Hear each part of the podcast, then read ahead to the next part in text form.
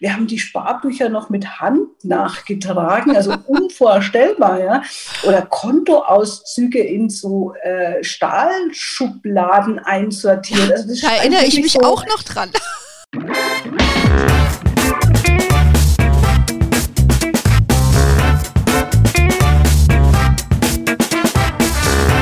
Ich begrüße euch super herzlich zum Her Money Talk, dem Geld- und Karriere-Podcast für Frauen. Ich habe heute einen besonderen Gast bei uns im Podcast. Sie heißt Efi Vogel. Sie ist eine sogenannte Insiderin der Investmentfonds- und Finanzbranche und da sehr bekannt. Vielleicht nicht für euch Hörerinnen da draußen, aber wenn ihr gleich hört, wo sie arbeitet, dann werdet ihr sicherlich so beeindruckt sein wie viele von uns. Sie ist äh, CEO von Amundi Deutschland und Amundi ist ein Vermögensverwalter, die fast 1,6 Billionen Euro verwalten und somit einer der zehn größten Vermögensverwalter sind weltweit und in Europa sogar der größte. Das heißt ja schon eine richtige Nummer, liebe Efi. Und äh, du bist ja eine der wenigen Frauen in der Finanz- und Fondsbranche mit einer sehr bedeutenden Führungsrolle.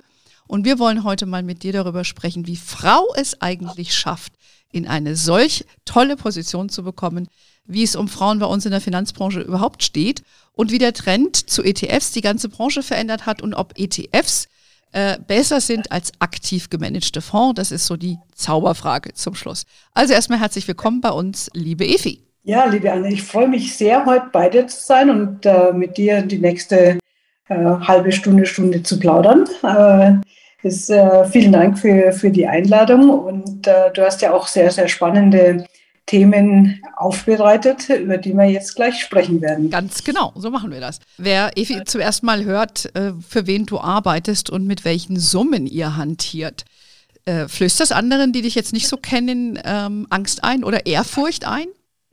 Na, eigentlich nicht, weil äh, für viele Menschen zum einen der Finanzbereich schon als solches nicht interessant ist und zum zweiten die Zahlen wenn sie dann mal mehr als äh, sechs Nullen haben, völlig abstrakt werden. Wenn mal jemand äh, sagt, naja, ähm, da wäre mal eine Million oder fünf Millionen, können sich die meisten Menschen noch vorstellen, Mensch, da könnte ich mir eine tolle Wohnung kaufen oder ein schönes Haus bauen.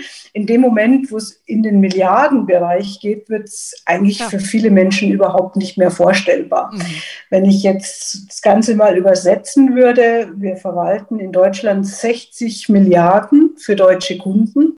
Ja, was, was, was heißt 60 Milliarden? Man könnte nochmal zehnmal den BER neu bauen.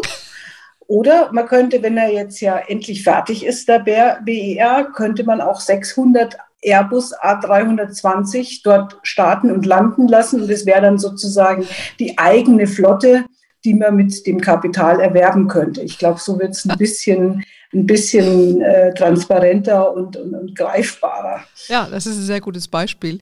Der äh, Berliner Airport, der jetzt endlich eröffnet hat. Ähm, ja, aber das lassen wir jetzt, glaube ich, den zu diskutieren. Und äh, ja, viele stehen ja eh, die viele Flotten stehen ja eh aktuell still. Das ist natürlich jetzt leider den Corona-Umständen geschuldet. Aber es ist, sagen wir es mal so, ganz viel Geld. Ähm, ich glaube, wir können uns das ganz gut vorstellen. Jetzt bist du ja seit 40 Jahren in der Finanzbranche tätig, hast ja mal angefangen bei der Hypovereinsbank. Für alle in Bayern, die wissen natürlich, wer die Hypervereinsbank ist. Heute ist das ja UniCredit. Und bist ja danach über 20 Jahre gewechselt zu einer Fondsgesellschaft, zu der britischen Bearings. Warst nochmal bei der französischen BNP Paribas. Und jetzt bist du schon seit zehn Jahren Chefin bei Amundi in Deutschland. Und sag, hat deine Karriere nicht mal als klassische Bankausbildung begonnen? Ja, und äh, ich kann es selber glaub, kaum glauben, dass das schon 40 Jahre her ist. Und wenn ich mir die Bilder herhole, ist es eher, wenn ich so, so, so einen alten Film aus den 50er Jahren äh, sehen würde. Ich, wir hatten noch Milchglasscheiben in der Filiale. Kannst du dir das vorstellen? Da wurde dann, wenn der Kunde kam, so eine Klappe aufgemacht. Da haben wir dann rausgeguckt und dann durfte der Kunde sein Anliegen vortragen. Wir haben die Sparbücher noch mit Hand nachgetragen, also unvorstellbar, ja. Oder Kontoauszüge in so äh, Stahlschubladen einsortiert. Also da erinnere ich mich so, auch noch dran. ja, also es ist heute, es, ist, es scheint so unglaublich weit, weit weg zu sein. Und dabei sind es tatsächlich dann nur äh, 40 Jahre, aber allein diese Bilder herzuholen, zeigt, was sich in den letzten äh, ja, Jahren und äh, insbesondere eigentlich die letzten 10, 15 Jahren ver verändert hat. Ne? Aber wenn es heute jemand erzählen würde, so sieht eine Bankausbildung aus, ähm, ich glaube, da würden viele Leute lachen. Ne? Ja, ich meine, es gibt ja heute kaum noch Filialen, wie wir wissen, und mit Corona werden es ja. auch immer weniger. Und, ja. äh, aber ich erinnere mich auch noch sehr gut an diese Zeit, weil mein Opa war ja Sparkassenbanker bei der Konkurrenz sozusagen, Efi. Ja. und an diese Schubladen erinnere ich mich sehr wohl. Und die hatten ja alle diese Tresen, ja. Also das war doch was, äh, ein ganz anderes Umfeld. Also du hast ganz klassisch in der Bank, in der Filiale ja. auch eine Ausbildung gemacht. Aber wie kommt man denn von dahin äh, einmal rund um die Welt sozusagen äh, zurück und, und wird dann Chefin von Amundi? Das ist ja dann, ähm, das ist ja schon ein Weg. Ja, es war, war schon eine, eine sehr spannende Lebensweise, kann man sagen. Ähm, ich, ich, hatte das Glück, dass ich in einem Förderprogramm in der Bank war und, und ich durfte dann ähm, ja, nach fünf Jahren Filialbetreuung, wo ich wirklich auch mit Kunden gearbeitet habe, ähm, ja, in, in, die Zentrale wechseln, durfte da äh, Berufs-, äh, also Auszubildende wieder ausbilden, Trainees ausbilden, habe dann natürlich selber auch durch das Lehren und Trainieren von anderen wieder unglaublich viel gelernt. Ja, und dann ging es eigentlich in der Organisation mit der Karriere immer weiter. Ich bin dann wieder gewechselt äh, in die Filiale, hatte dann die Verantwortung für einige Berater und ja, und, und so ging es die Leiter nach oben und mhm. äh, die Verantwortung wurde immer größer und äh, am Schluss äh, ja, war ich dann halt Geschäftsführerin einer ja, Gesellschaft, die auch äh, sich mit Pensionsthemen äh, von großen Firmen beschäftigt hat. Ja, das ist ja dann schon eine andere Nummer, wenn man von der Filiale zu Pensionsfonds geht. Ja, da ist schon richtig, reden wir über richtig viel Geld. Ähm, aber du warst ja zwischendurch, wie ich eben sagte, auch ja bei, bei einem angelsächsischen Haus, bei Bearings. Wie war denn das von so einem bayerischen Unternehmen dann äh, für ein englisches Haus zu arbeiten? Äh, es ist ein riesen kultureller Unterschied, äh, muss man generell sagen, äh, dass Europa tatsächlich diese Vielstimmigkeit, äh, die oft diskutiert wird, auch hat. Und das merkt man auch in Unternehmenskulturen. Also ich ja, Bearings als englisches Haus. Äh, heute arbeite ich für ein französisches Haus und, und die Kulturen sind nicht wirklich vergleichbar. Ich persönlich hatte Glück, dass zwischen äh, den 20 Jahren in einer bayerischen Regionalbank äh, noch ein äh, MBA der University of Chicago lag. Und äh, das war eigentlich für mich so ein sehr, sehr prägsames Erlebnis, äh, mit unterschiedlichen Nationalitäten zu arbeiten, das erste Mal den Schritt tatsächlich ins Ausland zu machen. Das war wirklich wie durch eine Türe gehen. Hm. Von dem her war im Anschluss die Tätigkeit bei Bearings nicht mehr so schwierig, weil diese, dieses Lernen eigentlich schon im risikofreien Umfeld der Universität stattgefunden hat, weil ansonsten, glaube ich, wäre es für die Karriere nicht so gut gewesen.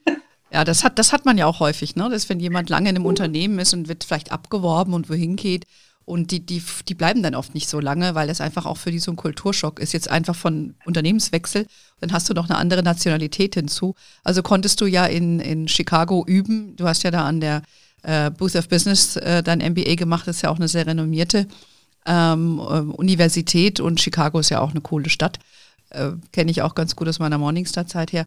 Das heißt, äh, das hat ja eigentlich auch nochmal ähm, den Weg geebnet, um nicht nur jetzt kulturell klarzukommen in einem neuen Unternehmen, aber würdest du sagen, dass das auch der Booster war für deine Karriere, um, um diesen Job, den du heute hast, zu haben? Ähm, absolut. Ähm, man kann wirklich nur sagen, das lebenslange Lernen und, und immer wieder zu sagen, sich, sich weiterzubilden, ist unglaublich wichtig auf, auf dem Weg und damit auch nicht aufzuhören. Ich hatte nach der Bankausbildung dann ja auch äh, die Bankakademie gemacht und äh, den MBA dann tatsächlich erst äh, im, im Alter von 41 abgeschlossen. Das ist jetzt ja nicht unbedingt so ganz jung mehr. Ähm, aber das ist schon auch ein wichtiges Zeichen, dass man an, potenzielle Arbeitgeber und, und Gesprächspartner auch setzt, ähm, jetzt sagen, nein, ich, ich bin noch nicht fertig, ich äh, lerne dazu, ich äh, bin engagiert äh, und ich habe auch was zu bieten. Ich habe sehr, sehr aktuelles Wissen zu bieten. Also man kann im Grunde nur empfehlen, äh, tatsächlich immer dran zu bleiben und immer äh, noch ein Stück weiter zu machen. Und es macht ja auch Spaß äh, zu lernen und äh, neue Leute äh, zu treffen, andere, äh, ja, andere Nationalitäten, andere Sparten. Es war auch ein tolles, war wirklich ein tolles Erlebnis. Es waren, waren 27 Nationalitäten vertreten ähm, aus, aus ja, ganz anderen Industrien. Es ist, ist spannend, sich mit jemand aus der Automobil- oder der Chemie Industrie auszutauschen mhm. und zu hören, welche Themen äh, die beschäftigen. Mhm. Ja, ich, ich finde das auch immer, ich lerne auch gerne dazu. Ich finde es total spannend, sich auch immer, ja, ein offen, to, to keep an open mind, wie die Amerikaner sagen, ne? Und es gibt ja, das geht ja heute eh nicht mehr, dass du mal, Bank, wie du jetzt Bankkauffrau lernst, und dann äh, ein Leben lang beim gleichen Arbeitgeber den gleichen Job machst. Ich glaube, das ist heute Utopie. Oder denkst du, dass ja. deine Karriere äh, ja ohne so, so ein äh, MBA eigentlich so einen tollen Verlauf genommen hätte? Ja, also wäre das heute überhaupt möglich, so vom Bankkauffrau mhm. zum CEO? Da gibt es ganz wenige Beispiele, oder? Also ich kann es ich kann's nicht sagen. Es gibt schon noch Karrieren, das sind dann halt sehr, sehr begabte Leute, äh, die, die sehr kreativ, äh, sehr hm. entscheidungsfreudig äh, in den Unternehmen vorankommen oder auch über Unternehmenswechsel vorankommen. Ich glaube, es ist, muss nicht zwingend die akademische Ausbildung sein. Ich glaube, es ist eher die, was man, was man im Grunde genommen mit, mit Lernen verbindet, also die, die gesunde Neugierde zu behalten, das Aufnehmen von neuen Dingen. Mhm ob, ob das immer dann sozusagen mit, mit, mit einem Diplom verbunden sein muss, weiß ich gar nicht. Ich glaube, äh, ja. Okay, hast recht. Es gibt andere Beispiele, ich sage mal Bill Gates. um so ein wenig bekanntes Beispiel zu zitieren, der hat ja Harvard geschmissen und aus dem ist auch was geworden. ja, ne? also, also, oder viele, genau. viele Gründer mit tollen, also, ja. also auch ja, junge ja. Leute mit guten Ideen. Äh, klar. Ja, ja, die, die haben dann eine andere Dynamik. Ähm, also das geht auf jeden Fall. Aber ich sag mal, so eine normale, Anführungszeichen, Konzernkarriere ist dann, glaube ich, schon ein bisschen schwieriger. Also man muss schon, man muss schon fair, fairerweise sagen, es, es hilft schon. Es, es, es hilft auch, äh, sich selber in der Organisation dann besser zurechtzufinden, äh, wenn man die Fähigkeit erlernt, Dinge zu, zu ja, abstrahieren von sich selber, ein Stück wegzuschieben. Weil es ist ja häufig so, äh, man fühlt sich, äh, gerade wenn man so Mittelmanagement, Teamleiter, Abteilungsleiter ist, äh, manchmal wirklich wie so in so einem Sandwich. Man muss Dinge kommunizieren, die man im Grunde nicht mittragen kann oder vielleicht nicht versteht. Und, und was äh, so ein äh, Business School schon hilft, ist äh, ja diese Fähigkeit, Dinge von einer anderen Ebene zu betrachten, zu sagen, warum wird entschieden, wie entschieden wird, äh, dann kann man sich selber besser erklären, weil es eben andere Prioritäten gibt und man tut sich dann selber auch leichter, es zu akzeptieren und natürlich dann auch dem eigenen Team wieder mitzuteilen. Mhm. mhm. Ja, das kann ich mir sehr gut vorstellen. Ich glaube, insbesondere wir Frauen sind auch nehmen Dinge mal sehr gerne persönlich. Und ich glaube, da kann das hilfreich sein, wenn man einfach mal so ein MBA oder eine andere Ausbildung hat, wo man merkt, okay, was sind die Business-Zwänge? Das hat jetzt nicht unbedingt was mit mir als Person zu tun und sich da ein bisschen natürlicher von distanzieren zu können. Also das habe ich auch gelernt in, und ich habe leider kein so ein tolles MBA, aber ich habe, das ist so ein bisschen mein Learning, dass man einfach auch ein bisschen nicht Dinge immer so persönlich nehmen soll. Ähm, als du angefangen hast, war das ja, war ja auch, glaube ich, eine sehr männliche Umgebung. Ähm, wie, wie, muss man sich das damals vorgestellt haben, wenn da so eine attraktive, junge, blonde Frau reingekommen ist? Und ähm, wurdest du da wohl aufgenommen oder wie war das? Erstmal vielen Dank für die Blumen. ähm, in, in, in, den Filialen war es tatsächlich so, da war das Personal eigentlich schon hälftig Männer, hälftig Frauen. Äh, allerdings waren die Filialleiter immer Herren. Es gab also keine weiblichen ähm, Niederlassungsleiterinnen. Äh, und äh, von dem her, das, also der kollegiale Umgang war, war schon okay. Was ich im, im Rückspiegel sehr spannend finde, war, ich habe ja als äh, Beraterin für äh, Vermögensbetreuung gearbeitet und äh, dann als sehr junge Frau, also mit, mit Anfang, Mitte 20, tatsächlich in die Beratung zu gehen über so wichtige Fragestellungen wie Altersvorsorge oder wie übertrage ich Vermögen, wie lege ich ein Vermögen an, mhm muss ich sagen, finde ich schon erstaunlich, dass die Kunden auch äh, so, so eine junge Frau als Beraterin akzeptiert haben, weil du natürlich, sage ich mal, die Lebenssituationen, in denen deine Kunden, sage ich mal, mit Mitte 40 oder mit Mitte 50 sind, dir selber ja zu dem Zeitpunkt gar nicht vorstellen kannst. Du hast zwar das Fachwissen, mhm. aber das Zusammenbringen äh, mit der, ja, was bedeutet denn das für den Menschen in der Lebenssituation? Ja. Kannst du nicht haben. Was, was denkst du, ähm, ha, warum haben, hat man dich da ernst genommen?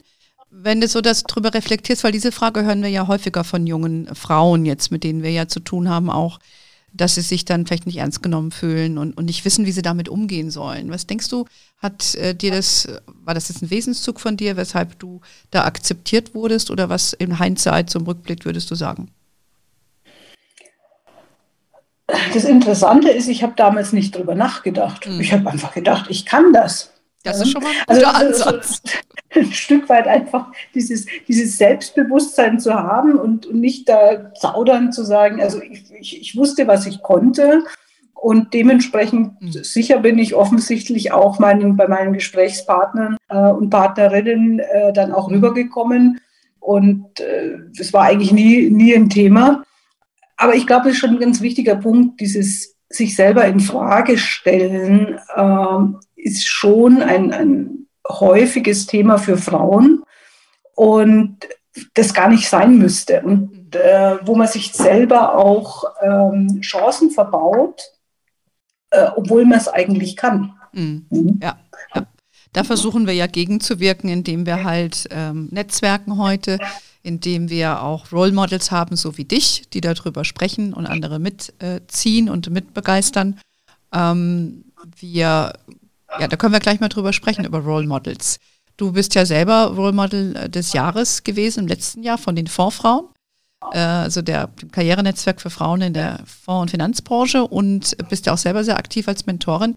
Gab es jetzt in deiner Karriere eine Mentorin oder einen Mentor für dich, der dich besonders geprägt hat? Leider nicht. Äh, ich, wie ich es vorher gesagt habe, es gab halt so gut wie keine weiblichen Führungskräfte in der Finanzdienstleistung. Die hast, also es gibt heute noch zu wenige, aber damals gab es noch weniger. Mhm.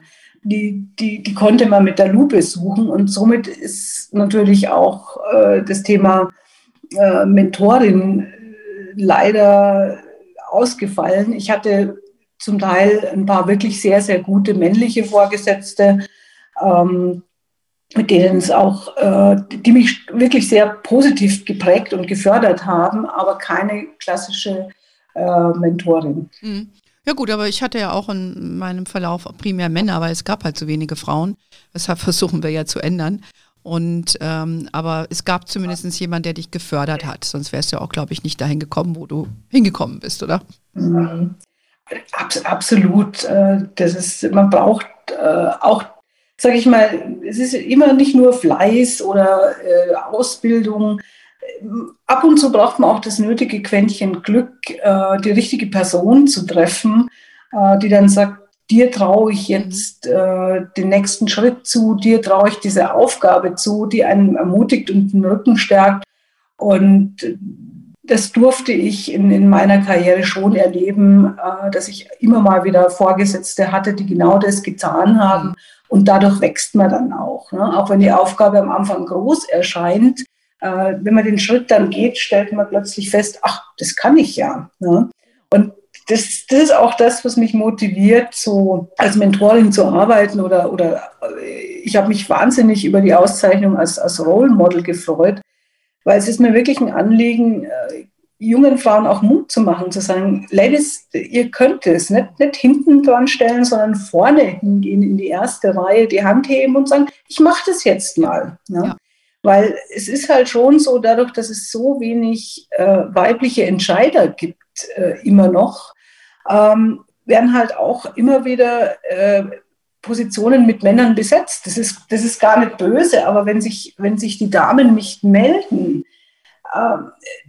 die Männer gehen nicht drum und sagen, ach, da sitzt ja eine tolle Frau. Die finden es eigentlich ganz bequem, weil solange die da sitzt und die Arbeit macht, dann weiß ich, der läuft der Laden. Ne? Genau, ja. Äh, das ist nämlich das Punkt. Wir sind ja oft die fleißigen Bienchen. Frauen denken ja auch oft, naja, äh, das wird schon jemandem auffallen, wie toll ich bin. Äh, nee. Muss man dann auch. Es ist genau, es ist genau das. Ja. Es, selbst wenn es auffällt, dann warum sollte ich es ändern, wenn es gut läuft? Also aber jetzt mal die, die spaßige Seite mal äh, zur Seite. Also ich finde es beispielsweise sehr, sehr richtig, dass wir jetzt die Entscheidung haben, äh, dass auch die Vorstände jetzt mit Frauen besetzt werden mhm. müssen. Das ist äh, für mich ein ganz, ganz wichtiger Schritt, weil was ich schon beobachtet habe in Unternehmen, in denen Frauen in Entscheiderinnen Positionen sind, ziehen die automatisch auch mehr Frauen in Führungspositionen nach, weil da ist es tatsächlich so, das mache ich in unserem Unternehmen auch, wenn ich ähm, eine talentierte Frau sehe und es ist eine offene Position und die hat sich nicht beworben, dann frage ich gezielt nach und mhm. sage, was ist denn mit dir? Du kannst es doch. Warum, warum bewirbst du dich denn nicht? Und da kommen dann so diese typisch weiblichen Ja-Aber-Argumente. Das ist nicht gut. Ja, aber da machst du ja schon viel mehr als ähm, andere und Amundi insgesamt auch. Ich meine, ich hatte ja ähm, erwähnt, wir haben ja schon gesprochen, dass es so wenige Frauen bei uns in der Branche gibt, die eine herausragende Rolle haben. Und von der Arbeit des Netzwerks Vorfrauen, wo wir ja Research gemacht haben, wissen wir, dass ja knapp die Hälfte der Belegschaft weiblich ist, aber gerade mal 10 Prozent in Top-Funktionen sind. Und dieser Spiegel ähm, ist leider auch in anderen Branchen, die eher männerdominiert sind, oft der Fall. Aber gerade bei euch bei Amundi gibt es ja generell viele Frauen. Eure CEO für Europa, wenn ich mich recht entsinne, ist ja eine Frau. Du bist eine Frau vor Ort. Ähm, was macht jetzt Amundi besser als andere Häuser? Ich meine, du selber äh, hast ein bisschen geschildert, du gehst ja auch aktiv auf Frauen zu. Ist das ein Beispiel, wie es bei Amundi generell funktioniert? Ja, ich, ich denke, in dem Moment, äh, in dem Frauen an Spitzenpositionen sind, tritt ein gewisser, ja, äh, automatischer Prozess ein, dass mehr Frauen äh, nachgezogen werden. Ich glaube, das hilft auch mehr als irgendwelche Programme, wo man sagt, wir versuchen gezielt Frauen zu fördern und es gibt eine Frauenbeauftragte, wie sich das anhört. Ne? Ist schon als ich wäre wär für einen Männerbeauftragten. Ja, genau.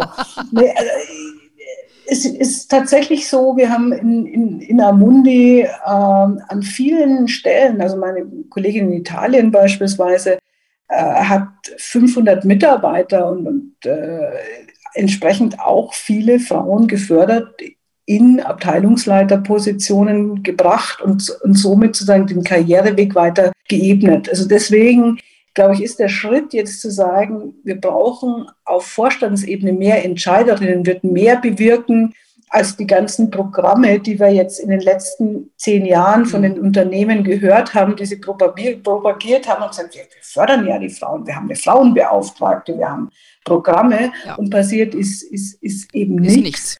Ähm, ja, aus den zwei Gründen, dass die Frauen haben nicht hier geschrien, die Männer sind aber auch nicht auf die Frauen zugegangen und haben gesagt, komm, äh, geh mal in die Verantwortung. Ja, mhm. also ich bin auch deiner Meinung, dass das sich was äh, tun muss mit und bin auch für diese Quotenregelung, die ja dann hoffentlich auch gesetzt wird. Und ähm, wir haben ja bei in Deutschland bereits diese Aufsichtsratsquote für die großen Unternehmen, dass mindestens 30 Prozent dort Frauen sein müssen und kaum war die Quote äh, im, im, im erfunden, schon hat sie auch funktioniert. Man siehe da, es geht, ja, weil es ist ja nicht so, dass es keine kompetenten Frauen gäbe.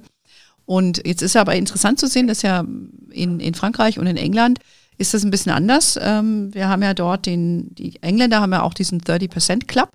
Und ich habe ja jetzt auch gesehen, dass in Frankreich es auch den 30% Club gibt für ähm, von initiiert eigentlich unter anderem von Amundi und von AXA, dass man einfach möchte, dass mehr Frauen ähm, in, ja, in Führungspositionen kommen, aber auch was die, das Abstimmungsverhalten von den mächtigen Häusern wie eure viele Milliarden Gelder verwalten.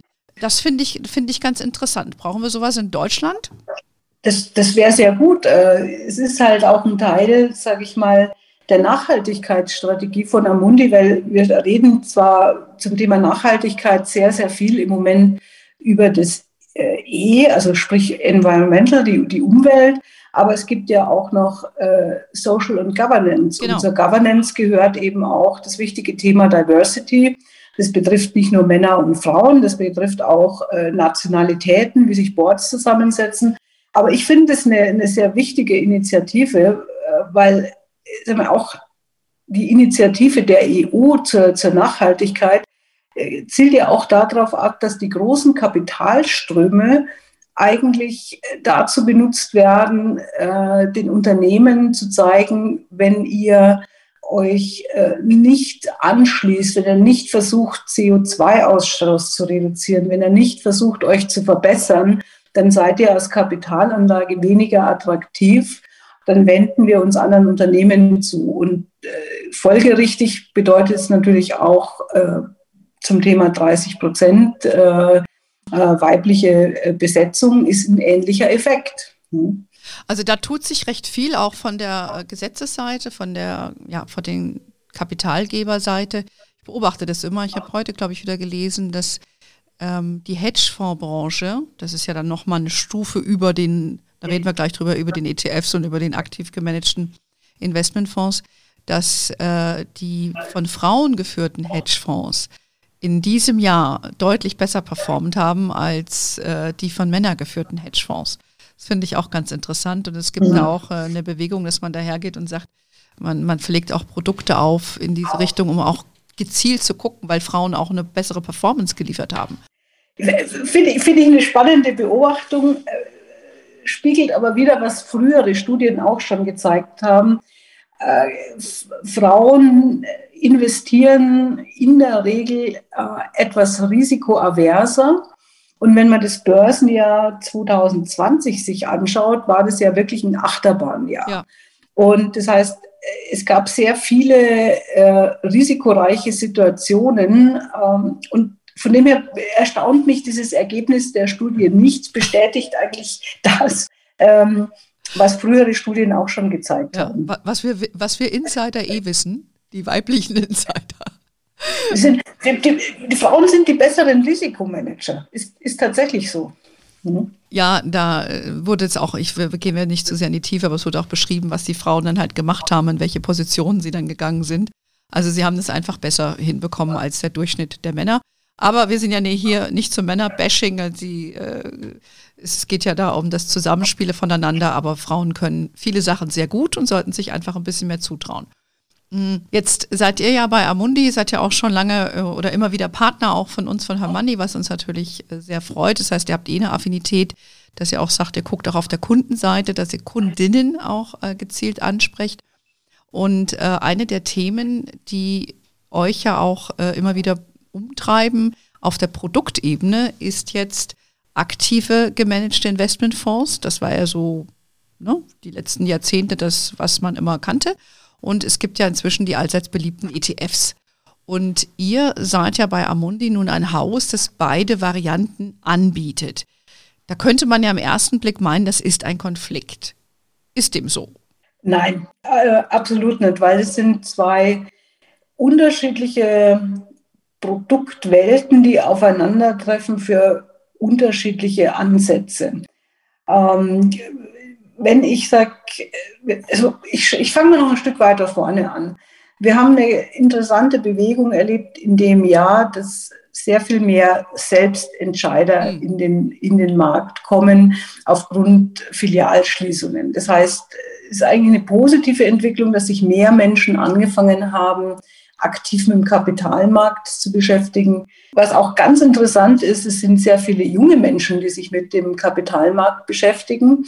Und in dem Moment, wenn das Wissen steigt, hinterfragt man natürlich auch äh, die, ja, äh, die Gebührenstrukturen. Also es wird ja. ein bisschen transparenter. So, was bei den aktiven Produkten halt äh, beinhaltet, ist, dass sozusagen die Entscheidung weitgehend vorbereitet wird. Es gibt einen Portfolio Manager, der sagt, wenn ich jetzt ein sehr breites Produkt habe, sage ich jetzt mal europäisch Multi-Asset oder weltweit Multi-Asset, dann entscheidet ein Profi, wie viel äh, der Kapitalanlage dann in US-Anleihen gehen soll, wie viel in europäische Aktien und sucht sozusagen den Mix und bereitet den für den Kunden schon vor. Und diese Dienstleistung kostet natürlich Geld.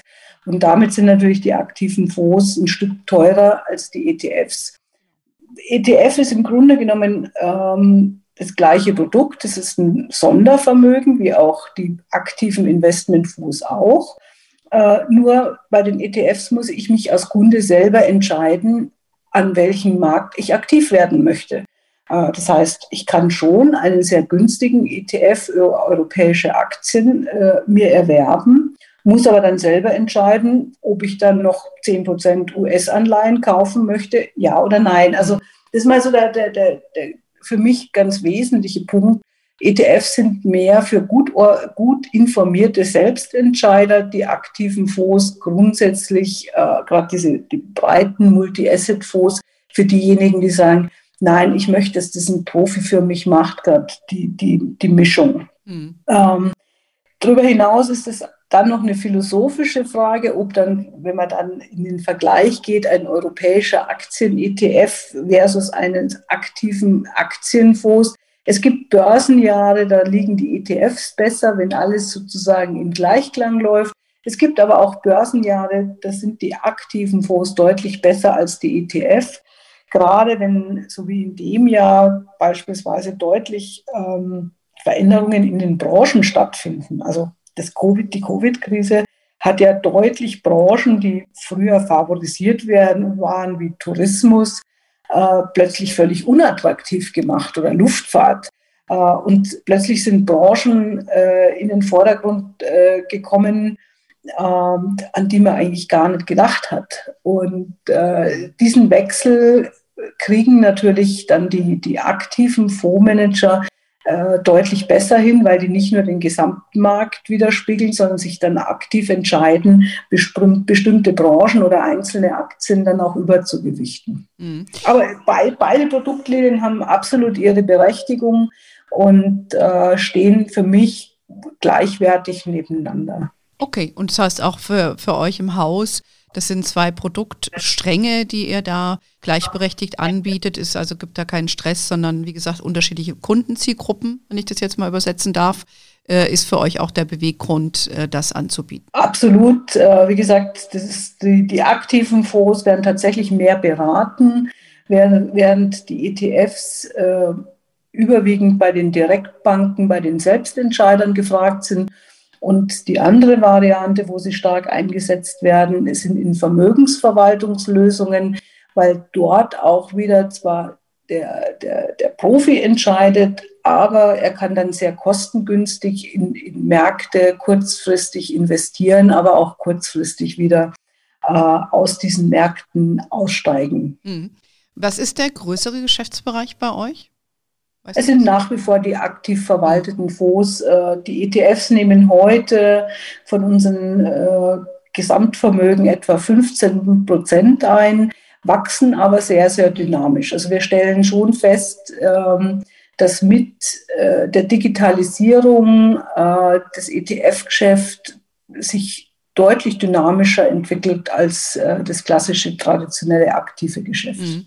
Weil du hast ja eben auch die, die, die Selbstentscheider angesprochen, die informieren sich natürlich auch, selbstverständlich auch bei uns, Herr Money, aber es gibt ja auch eine ganze Blogger-Szene, die eigentlich nur dann suggeriert, ETFs are the holy grail, also das ist, äh, so geht's und nicht anders, dass manche Leute dann schon gar nicht mehr wissen, ähm, was ist denn der ETF für ein Fonds, kriegst du manchmal als Frage. Also die, die, ich weiß nicht, wie siehst du das? Denkst du, das ist jetzt die, das ist die Lösung, wenn ich eine Selbstentscheiderin bin?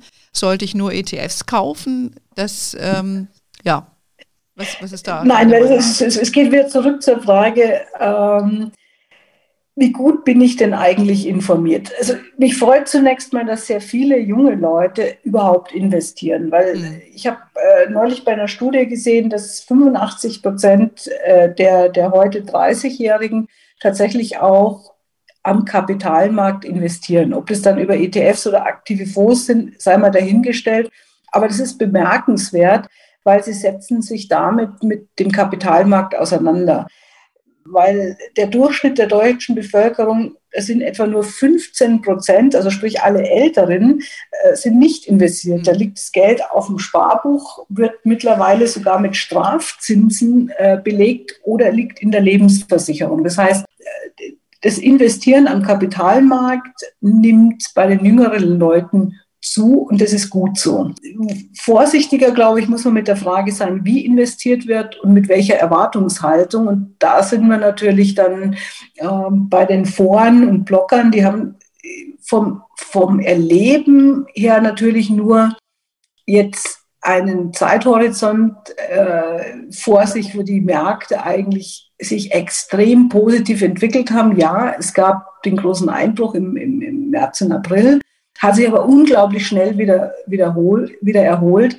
Aber das ist im Langfristvergleich nicht das, was immer am Kapitalmarkt zu erwarten sind. Mhm. Ja, das, äh, wir, wir beide sind ja alte Hasen und haben natürlich schon so einige Marktentwicklungen erlebt.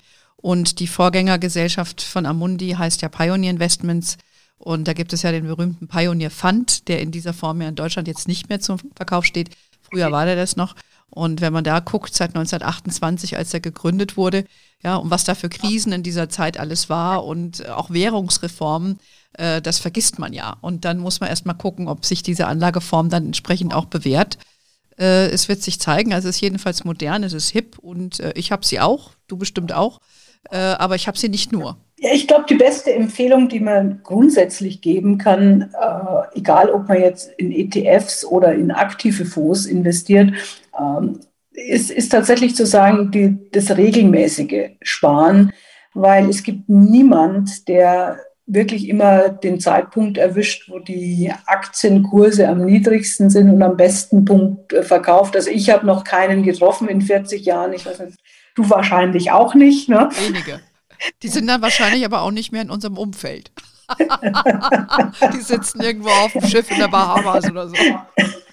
Nein, also ich denke, ist tatsächlich systematisch regelmäßige Sparpläne, dann gerne auch äh, mit, mit einem Strauß von ETFs, ist, ist das Beste, was man, was man tun kann, weil mal hat man Marktphasen, in denen die Kurse hoch sind. Dann gibt es aber auch wieder Marktphasen, in denen die Kurse niedrig sind. Und so gleicht sich das eben über, die lang, über das langfristige Ansparen äh, auch, wieder, auch wieder aus und man nimmt sozusagen das Risiko einer, einer der Schwankung, dass man halt zum falschen Zeitpunkt äh, bei tollen Börsenkursen einsteigt. Es geht dann 20 Prozent nach unten und es tut sich dann die nächsten drei bis fünf Jahre nichts mehr.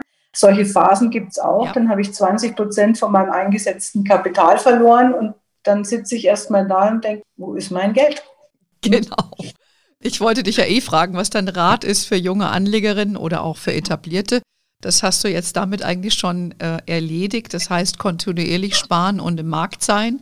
Und äh, oder habe ich da noch, hast du noch einen anderen Vorschlag für unsere Zuhörerinnen, die, die sagen, hey, was soll ich jetzt machen? Fonds, ETFs, am besten beides oder wie auch immer? Also ich würde auf jeden Fall immer ein, ein Basisinvestment eines soliden ja, Multi-Asset äh, nehmen. Also das heißt, wo wirklich ein Profi für mich diese Gewichtung äh, von, von den Ländern und äh, Mischung zwischen Aktien und Renten vornimmt. So als Basisbaustein ist es, ist es wirklich ganz, ganz wichtig, weil der dann auch Stabilität in die Kapitalanlage reinbringt. Für die etwas mutigeren, die können natürlich dann sich überlegen, äh, dass sie äh, dazu Aktienfonds äh, dazu bauen, ähm, ja, wahlweise weltweit oder je nach Geschmack kann man dann natürlich sagen, ich denke ich mal, Europa wird besser, sich besser entwickeln als, als die USA. Aber auch da gilt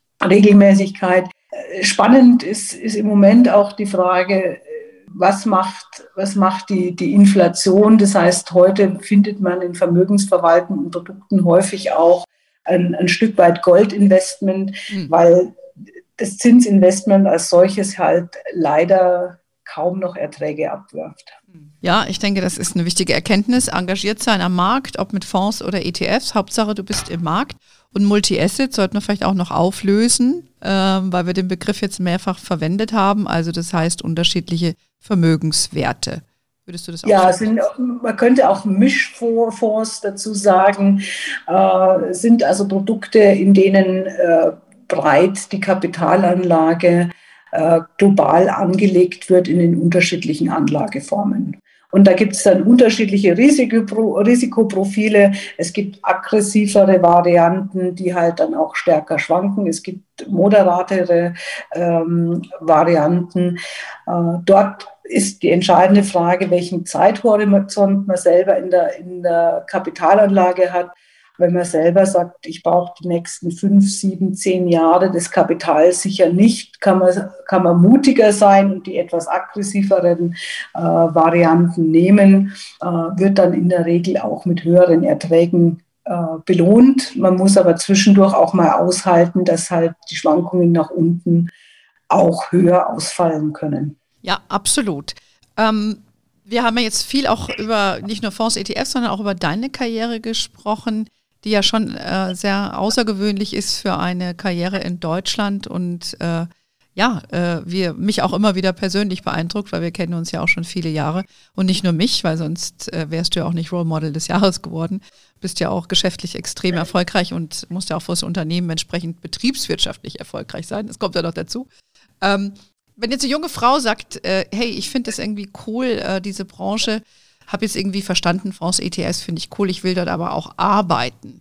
Was äh, würdest du denn den, den jungen Damen da empfehlen? Oder vielleicht auch eine Quereinsteigerin, wenn du das für mhm. möglich hältst?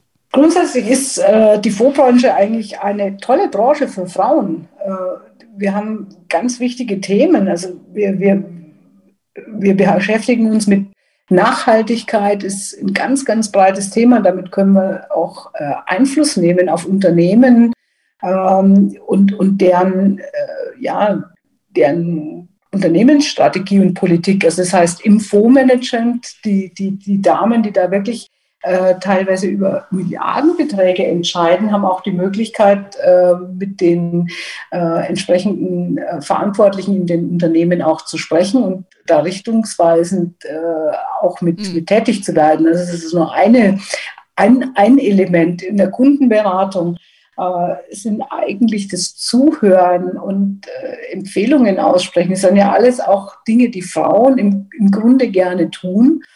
Und von dem her kann man junge Damen nur ermuntern und einladen, in der Industrie zu starten und eben sich nicht dann nur im Personalbereich zu sehen, sondern ja, die beiden Berufe, die, die ich gerade genannt habe, Portfolio-Managerin oder auch äh, im Vertrieb äh, tätig zu sein, wirklich an der Front zu stehen, messbar zu sein, ist mhm. auch ein ganz wichtiges Element für die, für die Karriere, sich selber der Messbarkeit äh, stellen. Das hilft dann schon auch in den Argumenten, wenn es darum geht, den nächsten Karriereschritt zu machen. Ganz genau. Ja, und die Karriereschritte hast du alle genommen. Vielleicht hat die eine oder andere, die uns heute zuhört, sich inspiriert gefühlt, äh, auch mal den Fuß in das Fondwasser zu, zu, zu, äh, zu bewegen. Äh, ja, Evi, ich, ich danke dir. Äh, möchtest du noch abschließend etwas sagen oder hast du äh, alles gesagt, was du heute sagen möchtest in diesem Podcast? Ich glaube, das Wichtigste für alle Zuhörer ist im Moment optimistisch bleiben, äh, gesund bleiben. Ich glaube, wir können uns auf, auf das Jahr 2021 freuen in vielerlei Hinsicht. Ähm, das würde ich gern noch mitgeben und äh, noch einen schönen besinnlichen Jahresabschluss wünschen. Danke, es kann ja auch nur besser werden, würde ich jetzt mal sagen. Ich danke dir, Efi. Es macht immer wieder viel Freude, mit dir äh, zu sprechen. Und wer mehr ein bisschen zu Efi will, äh, wissen will, kann sie selbstverständlich googeln. Und Amundi gibt es natürlich auch als größter Vermögensverwalter. Ähm, könnt ihr euch da auch gerne ein bisschen schlau machen. Ich möchte mich bedanken bei dir, dass du heute noch äh, Zeit genommen hast, äh, mit mir hier zu plaudern. Und vielleicht können wir auch ein paar Damen inspirieren, bei uns Karriere zu machen. Das können wir dringend gebrauchen, in der Vorbranche noch ein paar mehr smarte Frauen. Und ja, ich danke euch allen äh, fürs Zuhören. Ihr äh, wisst, wir sind wie immer auf allen möglichen Kanälen erreichbar. LinkedIn, Facebook, Instagram. Gerne auch bei Facebook in unserer Gruppe mit uns weiter diskutieren zu diesem Thema. Um, ähm, ja, we are wherever you are. In diesem Sinne, have a wonderful day und until next time.